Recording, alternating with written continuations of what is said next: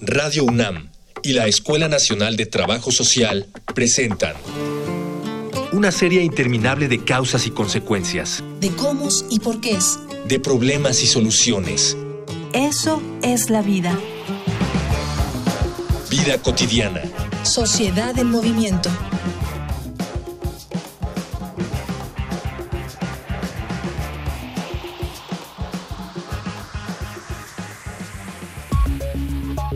El sexo se volvió un tabú en las familias debido a la incomodidad que las nociones de moral impusieron. Prohibir el sexo, desde este punto de vista, evitaría tener las incómodas conversaciones sobre el despertar emocional de los adolescentes y tener que enfrentarse a problemas como embarazos no deseados o enfermedades de transmisión sexual. Pero no fue así, y es natural. El sexo es un impulso tan humano que difícilmente puede ser prohibido. Así que por generaciones, los adolescentes se iniciaban en el sexo sin tener información alguna. Los embarazos y las enfermedades se volvieron, paradójicamente, una cosa muy común de la que nadie decía nada y que en general se padecía. Aún en la actualidad, la información aparece velada y el Internet, en lugar de ayudar, solo causa desinformación ante temas como el contagio de enfermedades, la vasectomía y el aborto, por poner algunos ejemplos. En esta emisión de Vida Cotidiana, Sociedad en Movimiento, hablaremos sobre sexualidad y familia con la licenciada Angélica Jacqueline Abrego Soto, profesora de prácticas de la Escuela Nacional de Trabajo Social. Dialogar para actuar, actuar para resolver.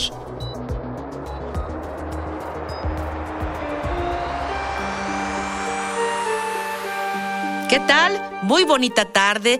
Ya lo saben, estamos aquí en Radio UNAM, Vida Cotidiana Social en Movimiento. Yo soy Ángeles Casillas y de verdad agradezco a todos que nos escuchen. Quédense esta media hora. Vamos a reflexionar de temas muy interesantes.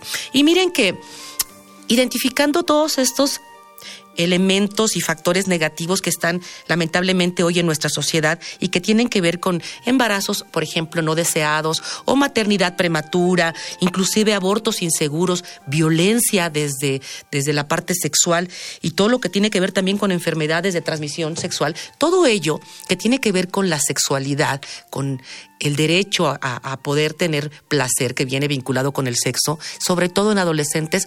Hoy queremos vincular estas problemáticas como a nivel preventivo, tratando de poder lograr una reflexión en nuestro programa para poder conversar, para poder hablar en familia acerca de sexo y de sexualidad.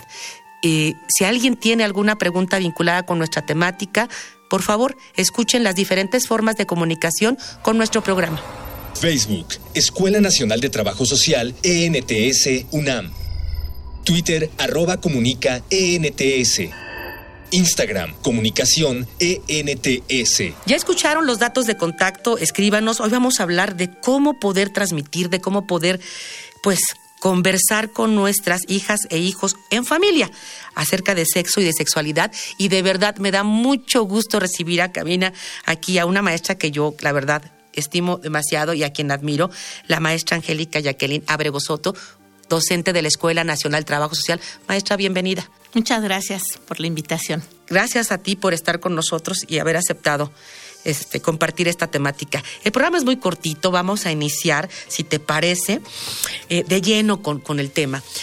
Desde tu experiencia uh, docente, académica, pero también como, como mamá, que sé que eres, ¿a qué edad tendríamos nosotros que empezar a hablar con, con las niñas y los niños acerca de, de su sexualidad?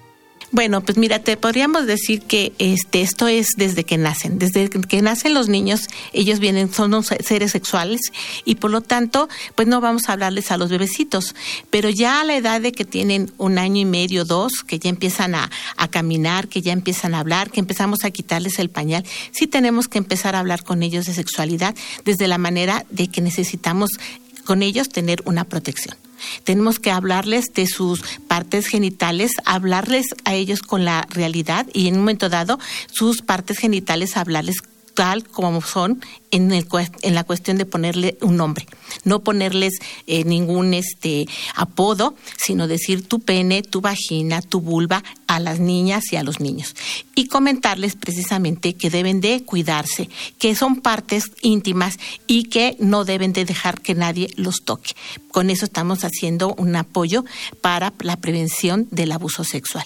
¿Por qué? Porque sabemos que muchas veces nosotros no tratamos de estos temas y es importante comentarles a los niños y a las niñas que deben de cuidar sus partes y que nadie, ningún familiar, maestro, eh, que esté con ellos, cuidándolos, familiares sobre todo, no deben de, permitir. Y que si este, alguien los toca de una manera en que ellos no les gusta, que se lo informen a su mamá o a su papá, que les tengan confianza. ¿Por qué? Porque de alguna manera muchas veces las personas cuidadoras son las que abusan de ellos. Entonces sí, sí es importante empezar desde que están muy pequeños. Y así sucesivamente empezar de, de esa edad cada momento que van ellos pasando, que en este caso sería su infancia temprana, que sería a partir de los seis años, también empezarles a hablar de esta parte que es tan importante. Ellos son muy este intuitivos y nosotros no tenemos que tener miedo de hablar de este tema, porque si nosotros no somos los primeros que abordamos eh, la sexualidad desde su temprana edad, este, de alguna manera no tenemos que esperar a que en la escuela les hablen de estos temas, porque muchas veces tampoco en la escuela se retoman. A veces se retoman en segundo de, primaria, donde en los libros ya de texto vienen las partes eh, genitales de los niños, pero se habla de una manera muy anatómica. ¿sí? Entonces, sí es importante por eso que nosotros como padres de familia hablemos con ellos desde que están pequeños. El que tú nos compartas la importancia por supuesto que yo te escucho y soy sensible a lo que a lo que tú tratas de transmitir, pero de verdad, maestra, que en nuestro país todavía por el nivel cultural, por tantos tabúes y prejuicios, de lo que menos se llega a abordar en la comunicación familiar, que de por sí no es tan fluida, ¿no? Por todos estos tabúes también donde se piensa que el, adulto es quien tiene la razón o la autoridad y pareciera que los niños no, no razonan, no piensan, no, no, no opinan, no tienen cabida. De verdad que lo menos que muchas de nuestras eh, sociedades o grupos de la sociedad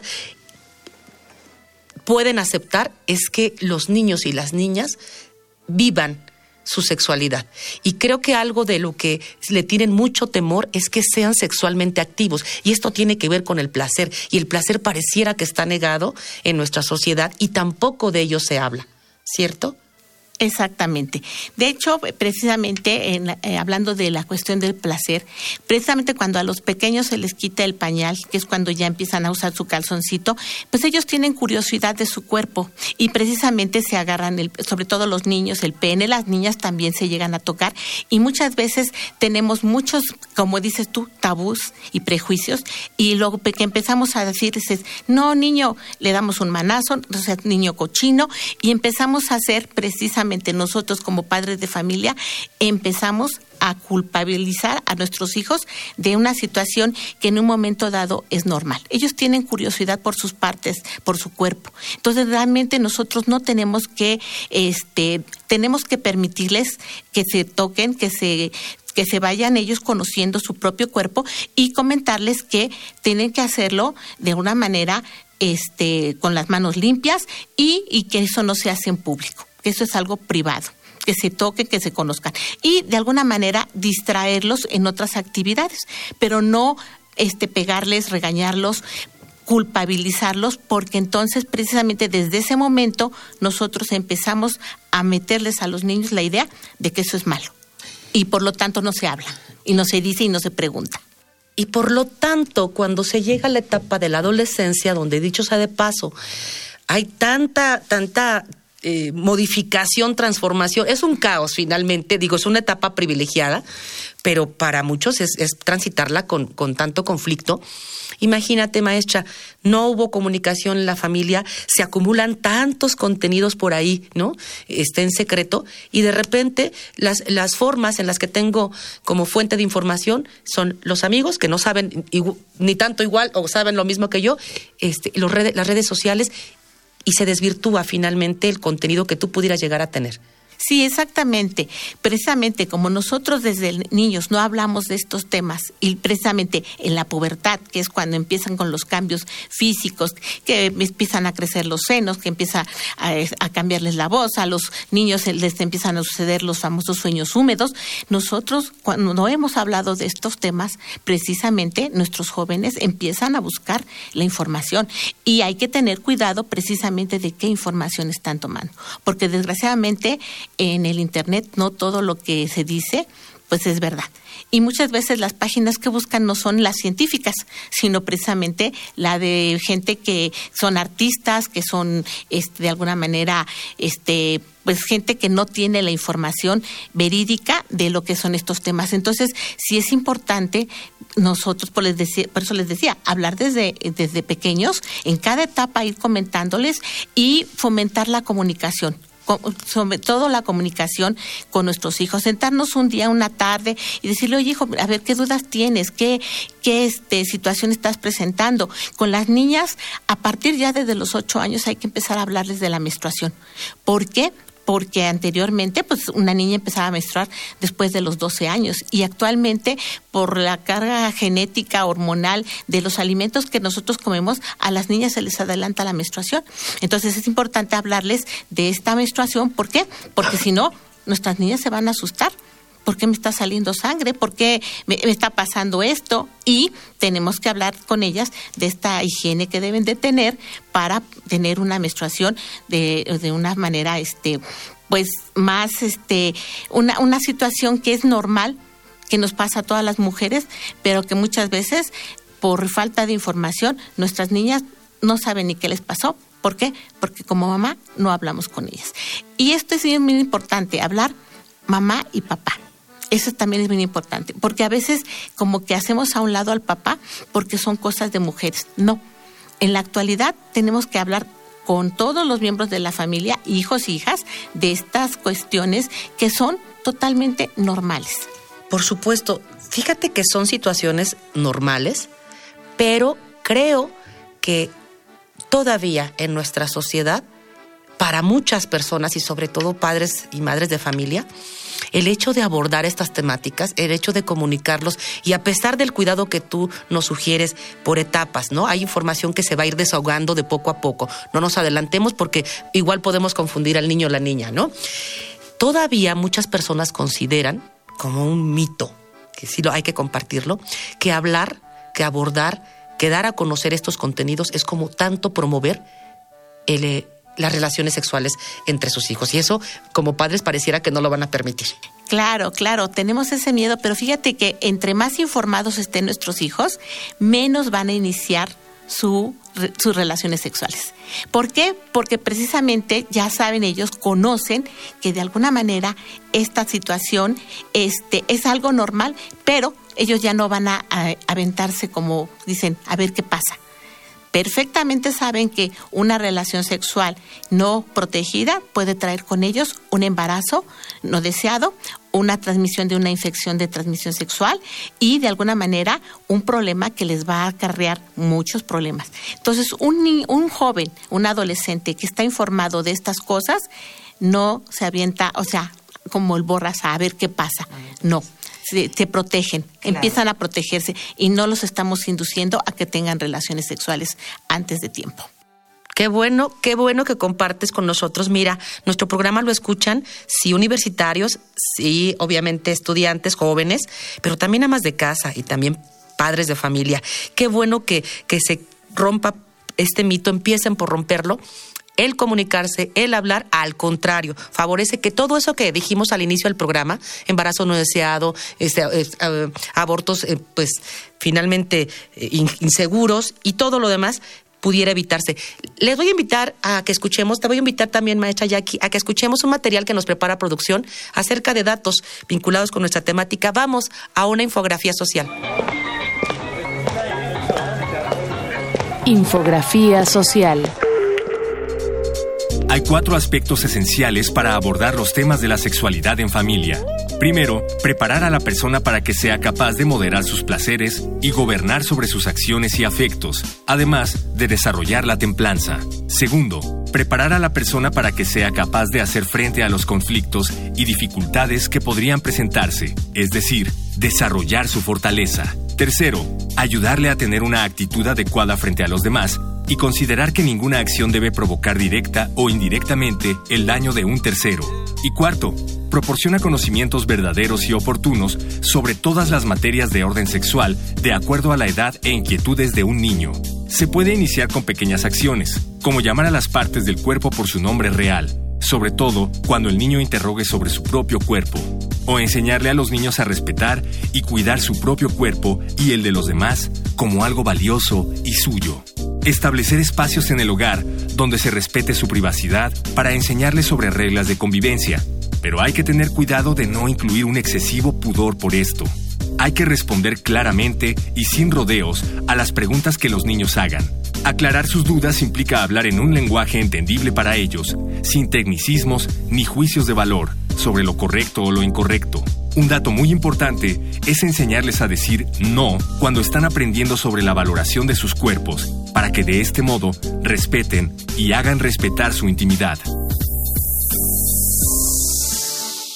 Ya escuchamos la infografía social, estamos hablando con la maestra Jacqueline Bregosoto, docente de la Escuela Nacional del Trabajo Social. Estamos hablando de sexo y de sexualidad, pero sobre todo cómo compartirlo, cómo abordarlo en familia. Antes de la infografía, nos comentaba la maestra la importancia que tiene el que finalmente pudiera compartirse. Pero yo te voy a poner en aprietos, maestra. sí, Tú nos señalabas cuando estamos platicando o tratando de conversar con niñas y niños, de entrada colocar el nombre de las cosas, distraerlos, ciertas estrategias. Sí, pero todos sabemos que cuando llegamos a la etapa, digamos, pues, ¿por qué no decirlo? Adolescencia, pubertad, cercanito a la juventud, estamos, por nuestras cifras ya, ya conocidas por todos, estamos identificando una sociedad que cada vez de manera más temprana inicia su vida sexual. Si yo he sido o somos muchas familias que no hemos tenido esta comunicación o la hemos tenido a medias, dime cómo abordar, así tanto como le dices, en qué prepa te gustaría estudiar o a qué bachillerato vas o qué carrera, tanto como decir, tan, agarrar el toro por los cuernos. Yo veo que tienes pareja, coméntame cuándo, cómo, todo como experta, porque yo no sabría decirlo.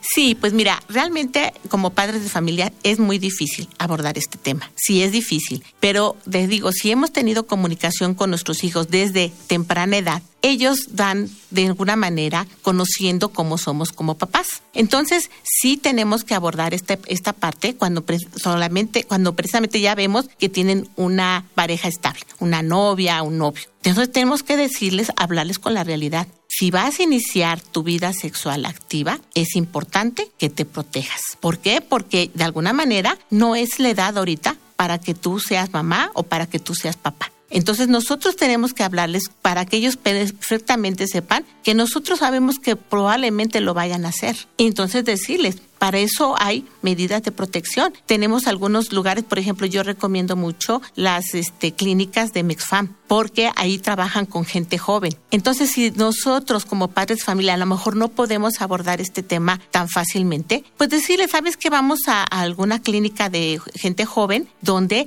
los doctores te pueden también orientar? Y de alguna manera, pues es mejor prevenir que lamentar. Y es mejor decirle, mira, vamos con el doctor, te va a explicar y uno de los de los este, métodos anticonceptivos que se pueden utilizar y que protegen también de infecciones de transmisión sexual es el uso del condón. Entonces, de alguna manera, nosotros, bueno, en este caso con mi grupo de prácticas, nosotros participamos en algunas escuelas secundarias y hablamos también del uso correcto del condón, porque se habla mucho del condón, pero muchas veces ni siquiera lo conocen más que el sobrecito. Entonces, en el momento de, de ahora sí que, que se tiene que usar, pues no saben ni cómo ponerlo. Entonces, sí es importante, te digo, si yo como papá me da miedo hablar de esto, pues entonces sí acudir a una, a una clínica, si no es la de, de Medfam, pueden acudir a cualquier otra a otro este cualquier otra clínica de este de, de salud donde les pueden apoyar con esta parte.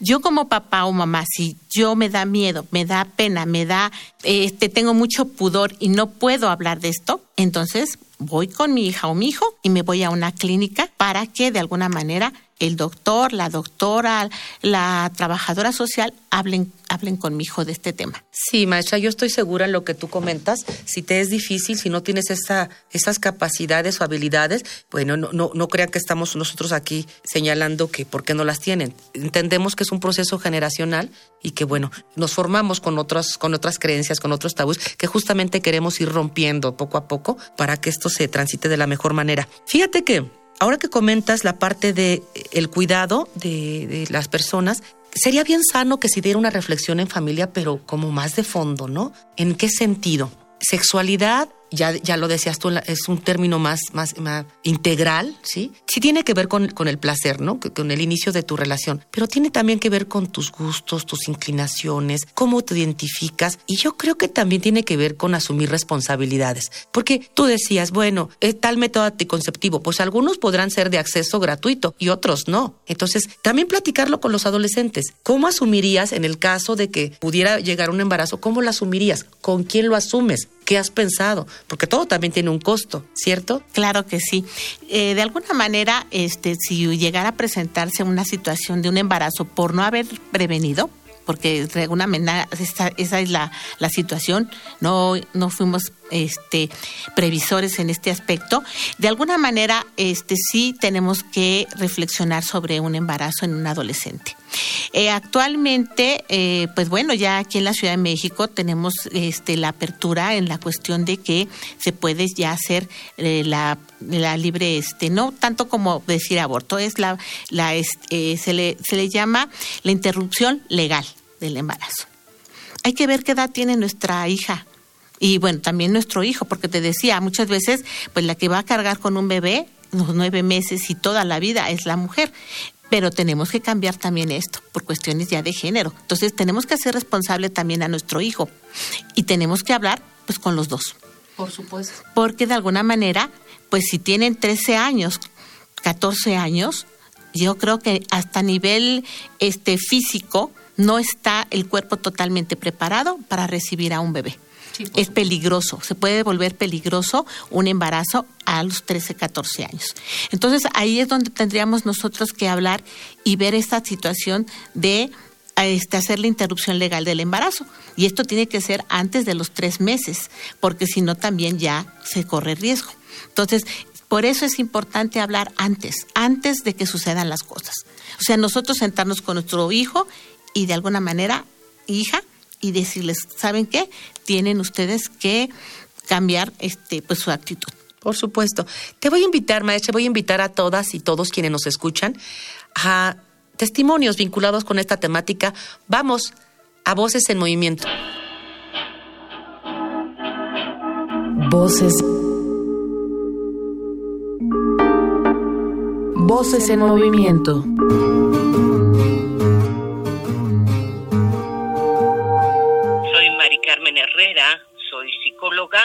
Y con dos especialidades en sexología educativa y una maestría en sexología clínica.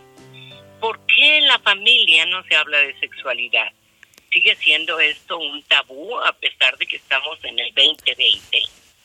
Y la respuesta en esta exploración sería, eh, no se habla de sexualidad en la familia porque eh, desgraciadamente en la generalidad las personas consideran que la sexualidad únicamente está relacionada con la actividad sexual coital. Por lo tanto, por ejemplo, a los niños, pues hay temor de que pierdan su inocencia y con los adolescentes para no darles una, tentación temprana. Aquí la búsqueda es que haya educación de la sexualidad semi-informal que los mismos padres hablen con sus hijos de los aspectos no solamente biológicos, porque esta es la parte, quitarnos la idea de que la sexualidad es únicamente coital y reproductiva. Si podemos hablar de que tiene aspectos relacionados con la salud, con el autocuidado, de que hay diferentes etapas de desarrollo, en los aspectos biológicos. En los psicológicos podríamos hablar de las emociones y su manejo. Y en lo social, ¿cómo nos relacionamos? Los padres e hijos, los hombres y las mujeres, las mujeres y las mujeres, los hombres y los hombres, qué es el género y la enseñanza, sobre todo, de relaciones de equidad, de igualdad, de relaciones de armonía y de respeto y de los aspectos morales. Los seres humanos tenemos un desarrollo moral que va variando en diferentes etapas. Entonces, tener conciencia de todo esto, esto y más es lo que conforma la sexualidad. Ya regresamos de Voces en Movimiento y como, como escuchamos, maestra Jackie, pues son diferentes las experiencias, ¿no? De comunicación porque también tienen que ver con los tipos de familia. No, no todas las familias están constituidas de la misma manera ni tienen esquemas de comunicación. Y más aún que en nuestro contexto actual, las familias se han transformado. Ya no hablamos necesariamente de este núcleo heteronormativo donde es papá y mamá. Podemos hablar de diferentes configuraciones, mamá, mamá, papá, papá, o solamente mamá, o solamente papá, etcétera. Y entonces eso también nos obliga a primero aceptar estas nuevas configuraciones y a partir de ello darnos esa oportunidad de, de conversarlo, de platicar Exactamente, como tú lo manejas, eh, definitivamente nos encontramos muchas familias monoparentales donde de alguna manera tienen más carga, en este caso el papá o la mamá que se quedó con los hijos y que de alguna manera también tienen que responsabilizarse de esta situación. Entonces es importante, por eso, como papás, de alguna manera informarnos, conocer, hablar con, este, con los especialistas. O sea, a veces es difícil, pero precisamente como este programa que están ustedes teniendo aquí en la UNAM, pues es un programa que puede ayudar a los papás precisamente a conocer un poco más de esto y abrirse y hablar con la familia, hablar con sus hijos. ¿Por qué? Porque de en la manera que nosotros podamos prevenir un embarazo o una actividad sexual no es protegida, en esa medida nuestra familia pues va a salir adelante. Porque sí, definitivamente es muy difícil para un solo papá o una sola mamá manejar también estos temas. Cuando estamos en pareja, pues bueno, no hay problema, pero cuando estamos solos, sí todavía esa carga se nos genera más preocupación como padres, porque pues ya de por sí no tengo yo pareja, mis hijos no, no, no tienen el apoyo del papá o de la mamá, bueno, pues ahora necesitamos esta parte de que nosotros pues prevengamos un miembro más en la familia. Por supuesto que sí. Y mira que esa responsabilidad también se comparte con otros ámbitos. Lamentablemente hay pocos, pero ya sabemos que existen programas educativos, pero a veces la resistencia más bien la hemos encontrado en, los, las madres y padres de familia de abordar esto con, con los pequeños. No coloquemos resistencia, mejor tengamos una actitud, digamos, más flexible y revisemos que si los contenidos están adecuados para cada nivel y pues ellos también en la, en la escuela nos pueden facilitar pues esta dificultad que pudiera presentarse en, alguna, en algunos núcleos familiares. Muchas gracias por haber compartido y reflexionado estos temas tan importantes. Gracias por haber estado con nosotros. Y por supuesto, vamos a agradecer a quienes están desde cabina haciendo posible todo esto. Nuestro productor Miguel Alvarado. Muchas gracias, Miguel. Hoy nos acompañó en los controles Miguel Ángel Ferrini. En la información, Carolina Cortés y Jorge Herrera. El apoyo de verdad importante de Mónica Escobar. Por supuesto, la coordinación de nuestra maestra Araceli Borja en comunicación social en la escuela. Quiero agradecer a todas y todos quienes hacen posible, no solamente con su escucha, sino también con las sugerencias que nos hacen a través de los diferentes medios de comunicación. Soy Ángeles Casillas, confío en que podamos coincidir el próximo viernes. Muy bonito fin de semana.